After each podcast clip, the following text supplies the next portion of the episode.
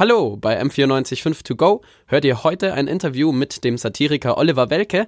Mein Kollege Max Geiling hat ihn nämlich nach seinem Vortrag an der Münchner LMU letzte Woche getroffen. M945 To Go. So ist der Eibacker. Na, zum Gleichern. Herr Welke, schön, dass Sie sich die Zeit für das Interview genommen haben. Der Abend steht unter dem Motto, was kann Satire eigentlich? Was kann Satire eigentlich? Gute Frage. Wir können senden einmal die Woche, freitags eine halbe Stunde. Äh, ansonsten im günstigsten Fall kann Satire Leute auf bestimmte Themen stoßen. Man kann manchmal bei Sachen, die man schon auf dem Schirm hatte, vielleicht nochmal eine andere Perspektive kriegen.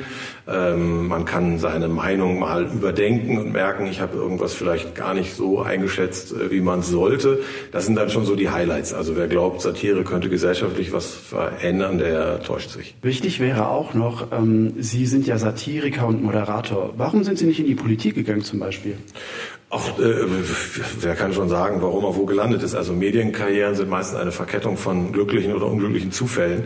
Äh, ich war ja, ähm, ich habe Politikwissenschaft studiert, wenn auch äh, im Nebenfach, habe dann Volontariat gemacht, also eine klassische journalistische Ausbildung ähm, und bin dann aber in verschiedenste Richtungen abgebogen, weil ich mit dem Kollegen Olli Kalkofe studiert habe, haben wir zusammen Hörfunk-Comedy gemacht bei Radio FFN in Norddeutschland. Äh, ich bin von da dann über Bekannte beim Fernsehen geleitet, habe erstmal Sport moderiert, seit eins damals ran ähm, und bin dann letztlich über einen Piloten beim ZDF gelandet. Also da ist keine, kein Plan dahinter. Ähm, aber ich habe mich immer sehr für Politik interessiert und auch früher über Politik geschrieben, als ich noch äh, seriös unterwegs war.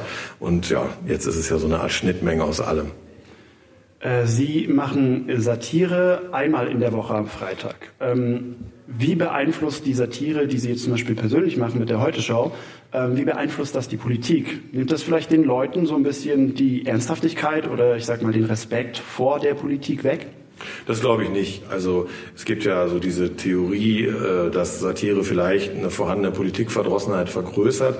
Das glaube ich eigentlich nicht. Also für Politikverdrossenheit sorgt, wenn schon die Politik selber. Dafür sind die auf uns nicht angewiesen. Aber ich glaube, dass tatsächlich, wie ich vorhin auch schon kurz meinte, Politik äh, im günstigsten Fall Leute an, mit bestimmten Themen so ja vertraut machen kann. Und wenn man klug ist, googelt man dann nochmal nach, weil die zehn Minuten, die wir zu einem Thema machen, gehen natürlich auch nicht erschöpfend in die Tiefe, weil wir immer drei Themen pro Sendung behandeln. Aber wir können so eine Art Einstiegsdroge sein, dass man merkt, ein bestimmtes Thema ist vielleicht doch ganz spannend. Also das merken wir auch immer in der Resonanz, dass bestimmte Themen dann äh, mehr bringen als andere. Letzte Woche zum Beispiel die Strecke über die Legalisierung von Cannabis hat sehr viel Resonanz äh, äh, produziert und äh, ja, da merkt man, das ist ein Thema, was äh, irgendwie emotional ist und die Leute damit kickt. Aber wir gehen eigentlich wirklich nur nach Nachrichtenlage. Also wir machen einfach das, was wir meinen, worüber Deutschland gerade so diskutiert. Politik, Satire sind ja unglaublich nah beieinander. Was kann jetzt zum Beispiel die Satire von der Politik lernen und die Politik von der Satire? Fehlt da vielleicht noch irgendwas? Also ich glaube, im günstigsten Fall kann die Politik überhaupt nichts von der Satire lernen. Ähm, ich finde es sogar furchtbar, wenn Politiker, wenn sie zum Beispiel auf Kamerateams von Sendungen wie unserer treffen, selber versuchen, lustig zu sein. Also Politiker machen Politik und machen ihren Job und sind in ihrem Fachgebiet im günstigsten Fall zu Hause und treffen Entscheidungen zusammen mit anderen Politikern, die äh, das Leben der Menschen, wenn es gut läuft, besser machen.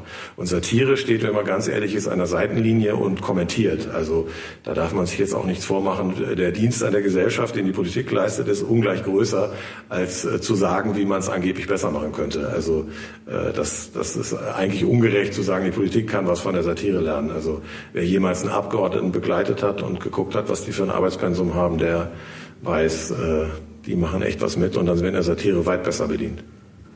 Abschlussfrage. Wann hat Satire ihr Ziel verfehlt?